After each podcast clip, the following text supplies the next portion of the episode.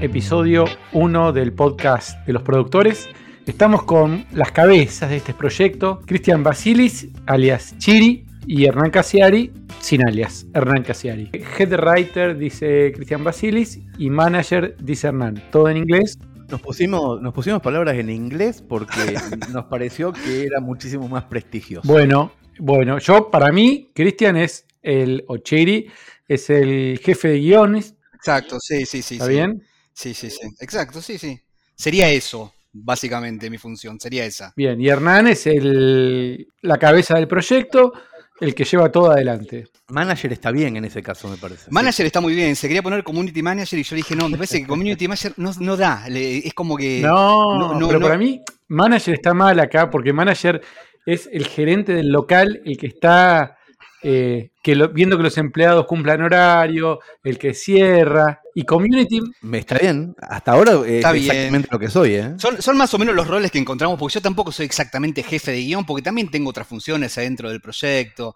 Fue lo que más o menos encontramos, ya también iremos acomodándonos. Igual dentro de, dentro de esta, de esta tríade, de esto que somos ahora nosotros tres, Gabo es el más importante porque es el que cuida el dinero del productor asociado. Me parece que, y que es, de hecho este podcast que iniciamos hoy, con Chiri y yo como invitados, es, me parece que el, el eje troncal, es la columna vertebral de la película o por lo menos de la comunicación de la película con los productores. Pienso esto, ¿eh? Perdón.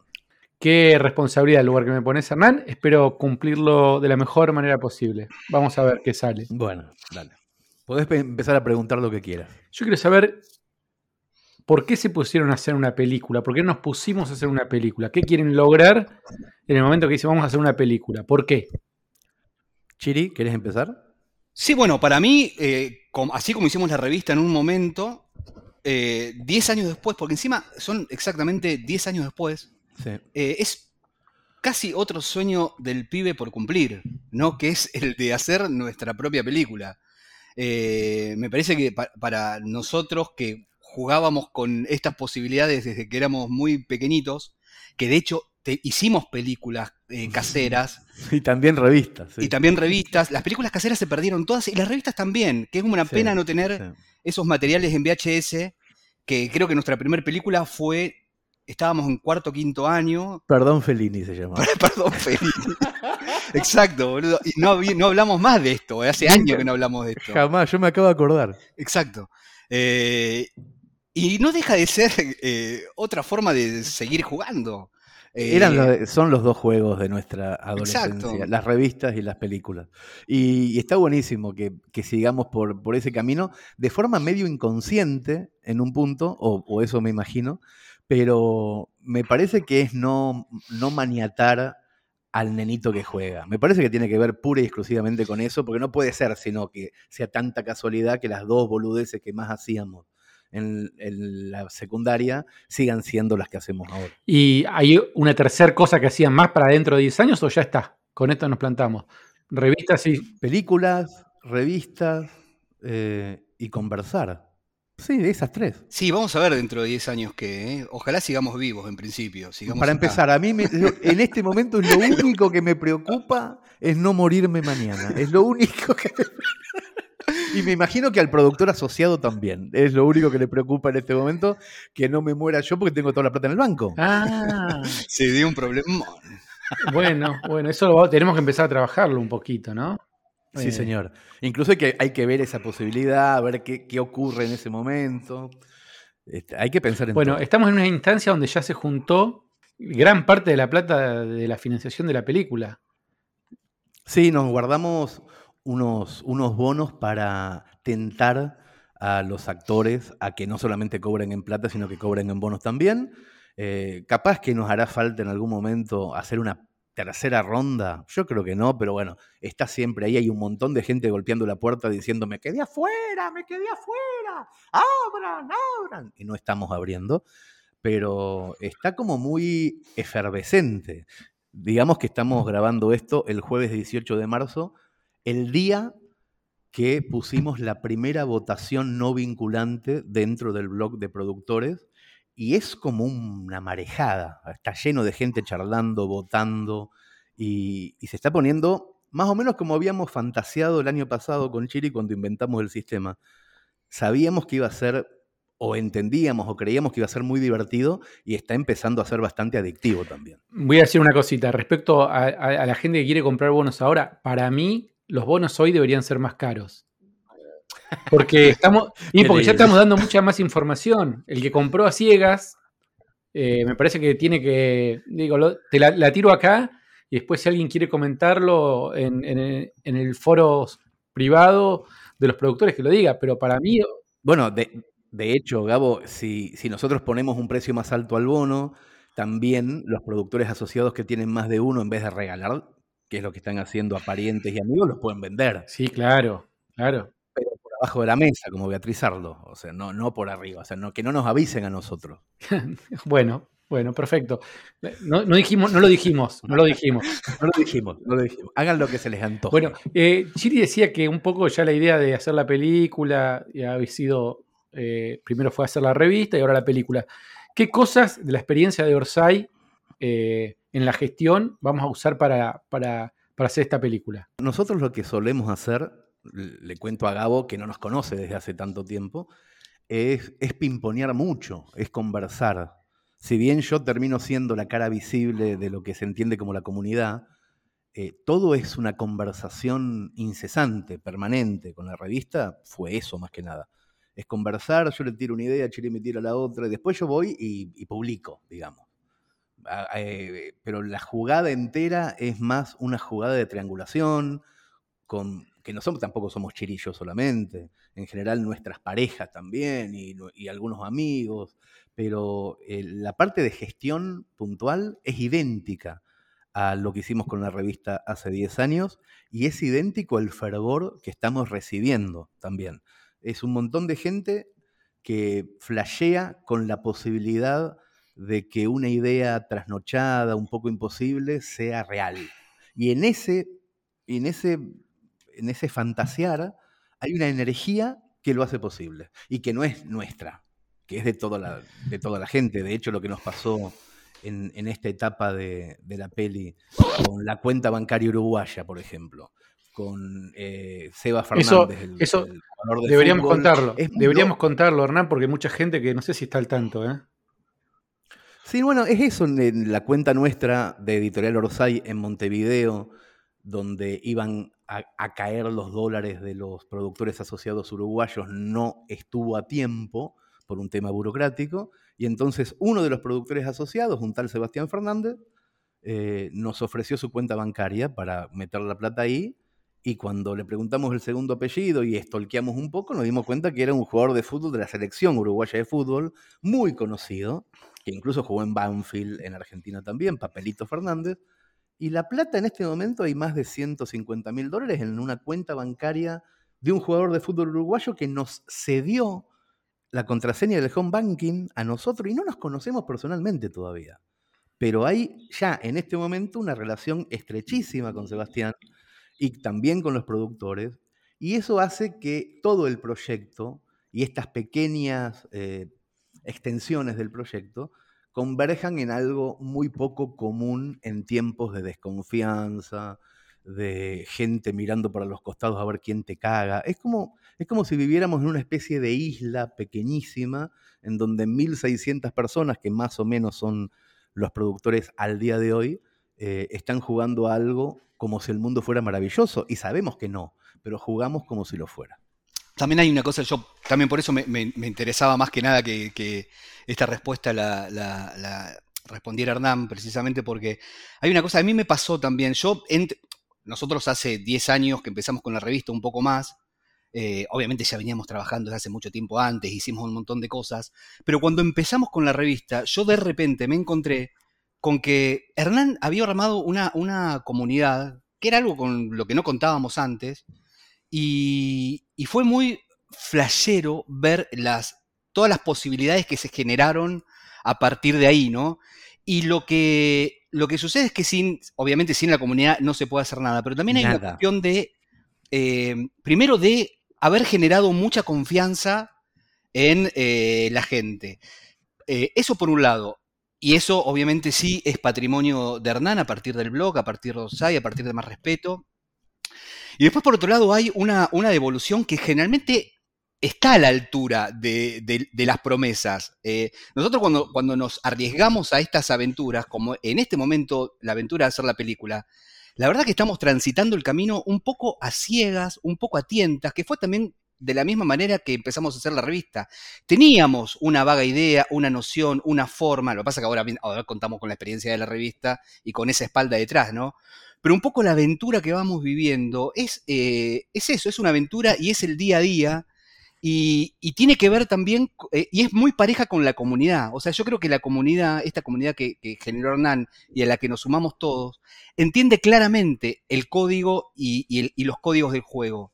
Y es lo que nos está permitiendo en este momento llevar adelante este proyecto, que si lo miramos un poco desde afuera, nosotros mismos, lo que está sucediendo, es, bastante grande. Claro, a mí, me da, a mí en general me da un poco de, me hace cosquillas que haya medio millón de dólares claro. Eh, de muchísima gente eh, eh, bajo nuestra custodia o bajo la mía particular, porque soy el que da la cara. Exacto. Me, hace cosquilla y, siento una responsabilidad tremenda, pero no miedo, sino eso, una responsabilidad tremenda porque lo mismo que cuando empezamos con Orosai, que también había más o menos esa cantidad de guita rondando, la responsabilidad de hacer un producto buenísimo. O sea, porque en realidad no es o sea, obviamente nadie le va a robar la plata a nadie, somos nosotros, está todo bien. Pero para mí la decepción también es un miedo enorme, que el otro se decepcione con el resultado. Con la revista tuvimos eh, muy claro que lo que queríamos era una enorme calidad desde el inicio y con la peli estamos en la misma. Queremos jugar con amigos, queremos que todo sea tremendamente apasionado, no estar pensando en el rédito, pero que al mismo tiempo nos sentemos o que se siente un día un francés a mirar Netflix y vea eso como nosotros a veces miramos cualquier cosa y la ponga y se ponga a llorar y se divierta. Totalmente. Es un gran, un gran, un gran producto. Totalmente. Es una hermosa película. Y, también nos pasa que lo que quisiéramos en, esta, en este proceso inicial del proyecto es poder salirnos un poco de. Bueno, yo trabajo de guionista hace un tiempo, ¿no? Y también trabajo con, con em, con empresas, por ahí grandes, que tienen como un esquema ya preestablecido en la cabeza y una fórmula de hacer las cosas para ir a lo seguro y no correr eh, mucho riesgo o demasiado, salvo excepciones, ¿no? Pero por lo general no correr demasiado riesgo desde eh, estrictamente lo autoral en este caso, ¿no? O estrictamente desde la historia en sí misma.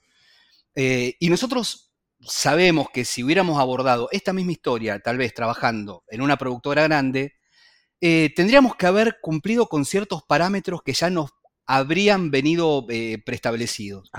Y en este caso lo que queremos hacer es tomarnos esa libertad de poder incluso eh, desestructurar un poco, romper la estructura, sin dejar de contar una historia que nos guste, nos entusiasme, nos emocione, nos genere cosas, sí poder romper un poquito el molde. Esa es nuestra apuesta inicial en este momento en el donde estamos parados. Y estamos parados en un punto en donde Chiri está dirigiendo a un grupo de guionistas muy jóvenes a los que estamos apostando. Si entran a la parte de staff pueden ver a esos chicos, Sofía Badía, Marcos Kaprovic, Juan Gámez, Melania Stucchi, eh, me estoy olvidando de gente. Cristian, ayúdame, por favor. Eh, Sofía Badía dijiste. No, creo que. Ah, y Alejo Bauman. Y Alejo, y Alejo Bauman. Son chicos muy jóvenes que están trabajando fuertemente en Orsay, que algunos de hecho escribieron sus primeros cuentos largos para la revista en papel, y en los que estamos confiando también, junto con Pedro. Pedro es el que más confía, Pedro Magal, el autor de la Cuando ustedes hicieron la revista, estaban ustedes, gente que, que escribía, digamos, textos que ustedes filtraban eh, una editora, un ilustrador, ilustradores, qué sé yo, me parece que era un equipo relativamente chico de gente. Digo, controlable, eh, que uno se lo puede imaginar. Yo que estoy entrando en el mundo del cine, no tengo la más mínima idea de la primera experiencia que tengo profesional en el cine, veo que es una bocha de gente. Es una bocha porque se empiezan a abrir, este, el, organigrama se empieza a abrir, porque guionistas son un grupo, me parece la productora, la dirección, bla, bla, ¿viste? Empieza un vendedor, o sea, se empieza a, disparar para todos lados la cantidad de gente. ¿Cómo se piensa un equipo para este proyecto? ¿Cómo? Igual pensá, Gabo, pensá que en una revista tenés en la imprenta a 15 personas también, que no, no sabemos ni el nombre. Pero es un proveedor. no Sí, bueno, pero en este caso también ocurre un poco eso. Hay un núcleo duro, una mesa chica, que, es la directora, el, el jefe de guion, un productor que sabe cuánta plata tiene para hacer esto. Los cuatro o cinco que empezamos con esto es la mesa chica. Y después cada uno de ellos tiene como pequeños departamentos que tiene que ir controlando. Chiri a un equipo de guionistas, vos con el resto de productores, yo con toda la parte, hay un montón de parte web de desarrollo para que funcione la aplicación y la gente pueda votar. Tengo un grupo de gente trabajando. La directora tiene un grupo de gente trabajando también. Y me parece que es más colmena, es más eh, mm, colaborativo. No lo veo tan diferente a, la concreción de una revista o de una editorial. Me parece que lo que tiene de diferente es que es la primera vez que nosotros estamos entrando a un mundo que no es editorial, que es audiovisual. Pero después no, no, no sé, Chiri, vos, ¿eh? pero yo no, No, veo no, una diferencia tan grande. Sí lo veo mucho más grande, es, es una estructura evidentemente de, de más cabezas, eh, y sí, es más grande, pero me parece que el secreto es un poco ese, que fue lo que hicimos con la revista y que es lo que solemos hacer con cada cosa que encaramos, que es por lo general juntarnos con gente que cumpla dos condiciones. Una, que sea muy buena en lo que hace, Claro. que es eh, fundamental, y la otra es que eh, empatice con nosotros, que tenga onda, que, que- que se prenda el juego y que entienda las reglas de- del juego que le estamos proponiendo. Me parece que con esos dos requisitos eh, nosotros vamos para adelante con cualquier equipo que sea. ¿Qué es lo que nos pasó? Es lo que nos pasó con Ana cuando la conocimos el Sí, 2 de enero. exacto. Después, bueno, yo, yo conté eh, ayer en un posteo cómo fue más o menos ese, ese encuentro, que fue muy eh, eh, lleno de rimas, de, pequeños guiños que nos ayudaron a tomar la decisión. Pero después cuando nos juntamos, Ana vino con, con Joaquín Márquez, que es, el, que es ahora va a ser productor de la película, es su pareja y, con, y quien produjo también Las Buenas Intenciones. Y con ellos atrás viene un equipo de gente que ya trabajó con Ana y con Joaquín, en los que nosotros vamos a confiar, porque confiamos en realidad en la directora, confiamos en ella, y, ese grupo de personas ya hizo su ópera prima, ya cometió sus grandes errores, como nosotros también en, la revista, y nos estamos juntando, yo creo que a eh, surcir los errores que cada uno traemos de eh, otros proyectos y hacer uno superador y mejor. Me parece que va por ahí. Totalmente. Y también nos, nos podría haber pasado que, por ejemplo, nosotros eh, ya necesitábamos sí definir un equipo en el momento en que nos propusimos una fecha de, de por lo menos de, de- de estreno, digamos, Sí. o, o- sí, bueno, o de preestreno. Y, y en ese caso es, es- es muy difícil ir a una directora o cerrar una agenda con una directora eh, sin mostrarle nada, porque nosotros todavía no, no tenemos guion, no tenemos, o sea, es un- teníamos que encontrar a una persona que nos conociera y que se plegara al proyecto eh, sin preguntar demasiado, sino con la misma confianza con, la que lo estamos generando nosotros. Y en Ana encontramos eh, esa persona y más todavía, porque la verdad que entendió, desde la primera palabra entendió todo lo que queríamos hacer. A mí me alivia mucho, me alivia mucho eh, después de haber tomado la decisión intuitiva, haberla conocido y saber que es del palo absolutamente. O sea, es como si hubiéramos jugado juntos desde chicos. Es maravilloso eso. Esa sensación de que no estás frente a una persona nueva, sino que realmente, y con Joaquín me pasa lo mismo, eh, de que estamos, las veces que nos encontramos a charlar, de que estamos hablando de algo eh, de manera muy apasionada. Nos importa mucho el proyecto y es fundamental que nos importe mucho a todos también. Sí, eso se nota y está, está buenísimo. Eh, el, el foro, la página privada de los productores está muy picante, sobre todo ahora que empezamos con las encuestas. Hoy salió la primera y era si el protagonista tiene que ser una- un actor reconocido o no. Que para mí, eh, también les voy a decir una cosa, es, media, es medio tramposa la pregunta, porque ¿qué es conocido y qué no es conocido? Bueno, un actor eh, que traccione él mismo, que, que él mismo sea un, un reclamo de marketing o no, o ir al under de los teatros y buscar a personas por otro lado. Son dos búsquedas distintas. Me parece que tuvimos esa primera discusión o ese primer debate el día que nos conocimos, el 2 de enero, hablamos ya de esto, Y a mí me parece alucinante poder poner sobre la mesa esa duda, esa incertidumbre que tiene, yo creo que tiene que ver mucho con, con lo económico también. O sea, un actor célebre o conocido o que traccione seguramente va a permitir que el agente de venta, eh, Javier Beltramino, que es la persona que va a vender en las plataformas esto, la pueda vender con mayor facilidad a la película. Un actor desconocido va a generar que no tengamos que desembolsar inicialmente un caché exorbitante, que no tengamos que tener un gran tráiler con café y con aguas saborizadas y ese tipo de cosas. Hay muchas ventajas y contras y me parece que la gente lo está entendiendo así. Los productores están votando y a hoy, a, las 17.45 del jueves 18 de marzo, estaban medio como a 55-45. Lo voy a poner en un lugar muy incómodo. ¿Cuál es el voto de ustedes? Cristian, ¿vos qué pensás? No, mi voto es eh, por un actor conocido, en realidad. Mira, yo, eh, yo, voté, desconocido. No, no, yo voté conocido. Voté conocido porque para mí ahí podemos jugar con la dupla. Para mí es actor conocido y es actriz desconocida.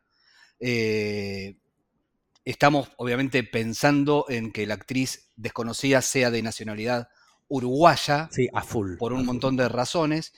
Y me parece que el actor, que el actor conocido trae un montón de ventajas. Eh, no solamente que traccione más, como dice Hernán, en el momento de, la venta de cara a, las plataformas, cosa que es cierto, pero sino me parece que también es mucho más... Eh, sí, es, aprovechar la experiencia de un tipo profesional y, mezclar eh, filosóficamente lo que solemos hacer nosotros en la revista eh, gente consagrada con gente que recién empieza, eh, me entusiasma desde, desde ese punto de vista y desde el otro que les acabo de contar. Para mí es dupla, conocido, desconocido. A mí me convenció, me acaba de convencer Chiri. Lástima que no, no existe la posibilidad de cambiar el voto, pero sí es verdad una cosa que acaba de decir Chiri, que la revista Orsay es muy, muy para ese lado. Es muy de meter a Nick Horvin junto con alguien que conoce la madre nada más y que después se hace famoso porque eh, buscamos buenos escritores, obviamente, pero, pero está buenísimo eso y está bien juntar, está, está buenísimo, o sea, me, acabo de cambiar de opinión, pero ya voté. Ya votaste, igual puede ser al revés también, puede ser actriz conocida y actor desconocido. Es muy, es muy difícil que Magalí Guerra, la coprotagonista, eh, por la edad y por la nacionalidad que queremos que tenga, sea muy conocida. Pero si Natalia Oreiro tuviera, no sé, la edad de Magalí Guerra, no, sé si estaríamos haciendo nuestra pregunta. Eso seguramente, eso seguramente. Sí, sí, sí, estoy de acuerdo, estoy de acuerdo. Bueno, eh, ¿hay algo que tengan miedo, que les preocupa de este proyecto en, este, en esta instancia, digamos, o está todo bien? Yo sí, yo sí. Ya dijiste uno. Es lo que decía, a mí el ver, ver la guita en, en las cuentas bancarias me da una, incertidumbre, pero sobre todo por eso, es eh, el miedo a decepcionar, el miedo a que las cosas no salgan bien o que pasen esas cuestiones que muchas veces son más eh, económico-políticas o geopolíticas, de, evaluaciones, de cosas. Eh, tener que lidiar o, o, tener que meter la energía en lugares diferentes a los creativos. Ese es mi gran miedo, por decirlo de una forma global. Tener que meter la energía en otro lado en golpear la puerta de un banco, en ver que esto es en la, burocracia de la logística económica. Si nos dejan de romper los huevos con eso, que es lo que debería pasar en un mundo ideal, y pudiéramos estar al 100% en lo creativo, yo no tendría casi ningún miedo. Mis miedos son ajenos. Mira, son de esas cosas que no sé qué son. Yo desde lo creativo sí puedo llegar a tener, no sé si llamarlo miedo, pero sí como cierto, cierta, cierta atención, cierto cuidado, porque la uruguaya y esto lo va a entender la gente que leyó la novela, es, parece engañosamente muy fácil de adaptar, muy fácil de trasladar al, lenguaje cinematográfico. Y lo cierto es que la uruguaya tiene, eh, digamos, un, clarísimo primer acto o una clarísima intro, tiene un clarísimo desenlace, lo que sería un clarísimo tercer acto, pero tiene un desarrollo corto. ¿Por qué? porque está construido mucho con, claro, con palabras, con monólogo interno, con flashback, del protagonista que cuenta su pasado, pero el desarrollo de lo que pasa en el medio es, eh, para la película, digámoslo rápidamente, no alcanza. Entonces hay que construir sobre eso y hay que construir eh, sin traicionar la novela, sin traicionar a los personajes, sin traicionar al autor y manteniendo el ritmo y el tono de la historia.